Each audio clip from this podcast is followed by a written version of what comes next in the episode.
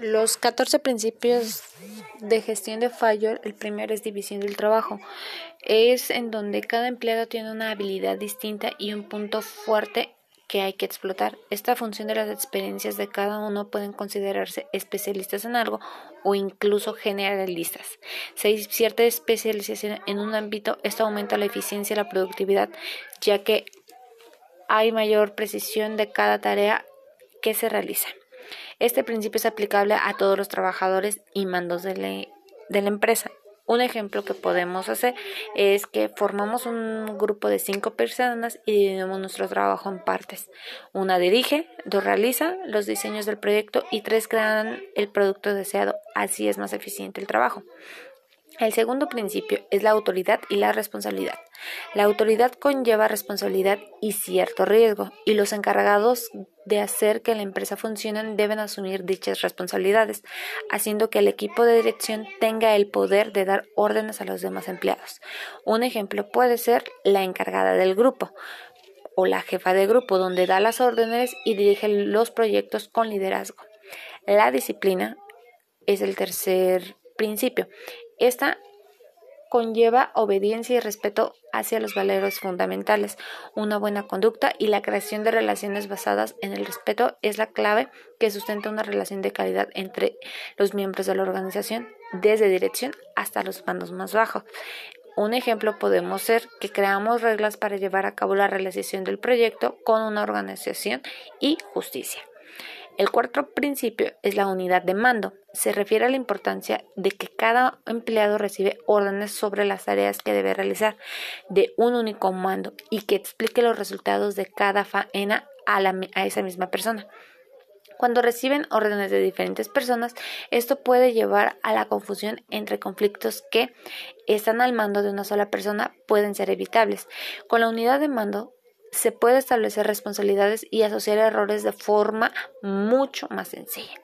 Un ejemplo es que el dirigente o el jefe utiliza un plan para alcanzar el, objetivo que buscamos y da las instrucciones de cómo crear el producto ya el resto del grupo para alcanzar las metas.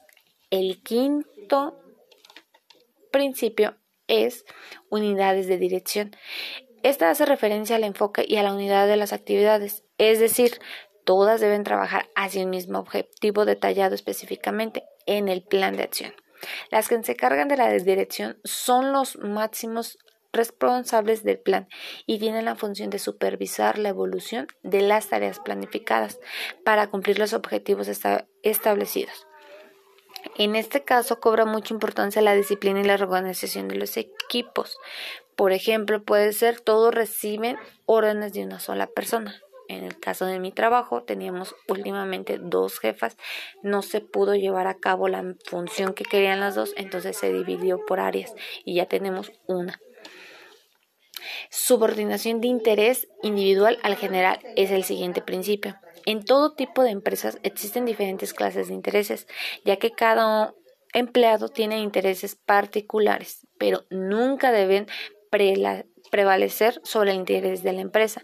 La estrategia y enfoque empresarial está enfocada hacia los objetivos de la entidad y este principio debe ser respetado para todos los integrantes, sobre todo la dirección. Un ejemplo es que todos los miembros priorizamos el interés común, no el personal. El, el séptimo principio es la remuneración. Es importante contar con empleados que estén motivados y que sean totalmente productivos. La remuneración debe ser coherente y justa para todos, para que se sientan felices en sus trabajos y de esta forma aumente la productividad. Existen dos tipos de remuneración, la economía y la no economía. La segunda trata sobre promociones dentro de las empresas, premios, reconocer méritos y esfuerzo, entre otros reconocimientos. Un ejemplo es recompensar el trabajo que está realizando realizándose igual en mi trabajo por lo común. Mi jefa nos reconoce el trabajo que ahorita estamos llevando, ya que vamos al día con todo lo que son los armados. Yo trabajo en un de mm, capturista, entonces capturamos y al día siguiente tenemos que este, revisar. Anteriormente nos atrasábamos por el problema que teníamos los jefes, pero últimamente ya ahorita vamos al día. El octavo principio es la jerarquía. Fayol existe un respeto máximo a los mandos más altos establecidos, así una línea muy clara de autoridad y jerarquía en la organización. Pasando por todos los niveles de esta, resalta que debe haber un organigrama bien definido donde se estipule el nivel en el que se encuentra cada persona para poder reportar, informar a la persona adecuada en todo momento y así evitar errores de comunicación innecesarios. Un ejemplo puede ser que al momento de dirigirse al responsable y es una autoridad ante los demás para que hagan bien su trabajo, es central. En este caso, tenemos que seguir las órdenes de nuestros jefes por jerarquía. El noveno principio es la centralización. La autoridad a la hora de tomar decisiones debe estar repartida de forma equilibrada y coherente, sobre todo en empresas grandes con mayor volumen de negocios y personal. Por ello, Fayol propone la centralización que implica una cierta concentración de autoridad en manos de la parte más elevada de la jerarquía pero sin duda, en algunos casos dicha autoridad debe delegarse, siguiendo la estructura de cada entidad para un correcto funcionamiento hay que mantener la autoridad en manos de los niveles de jerarquía pertinentes. Por ejemplo, organizamos el grupo de categorías desde un cargo alto hasta uno bajo. El décimo es el orden. Cada empleado debe tener los medios y recursos necesarios para poder desarrollar de forma adecuada las funciones que se le han asignado. Además, cada uno debe ocupar el sitio de trabajo que sea más adecuado según sus puntos fuertes y capacidades. Y sobre todo, en cada momento hay que mantener el, orden a todos los niveles para poder garantizar un ambiente de trabajo óptimo y en buenas condiciones. Un ejemplo es que los integrantes ocupen un cargo según la capacidad, personalidad y destrezas. En nuestro caso, lo que tiene una personalidad más abierta que posee liderazgo y responsabilidad, dirige. La más creativa diseña y las más hábiles son capaces de crear y construir realizando el producto. El once principio es la equidad. Remarca que los trabajadores deben ser tratados en todo momento con equidad, equidad, amabilidad y por igual, independientemente de su función o procedencia. Cada uno debe estar en el sitio más correcto para él para poder ofrecer el máximo rendimiento y contribuir con una mejora de resultados. Todos merecemos ser tratados de forma justa e imparcial sean o no subordinados. Un ejemplo es que la jefa es amistosa, equitativa y justo con los demás miembros. El 12 es la estabilidad.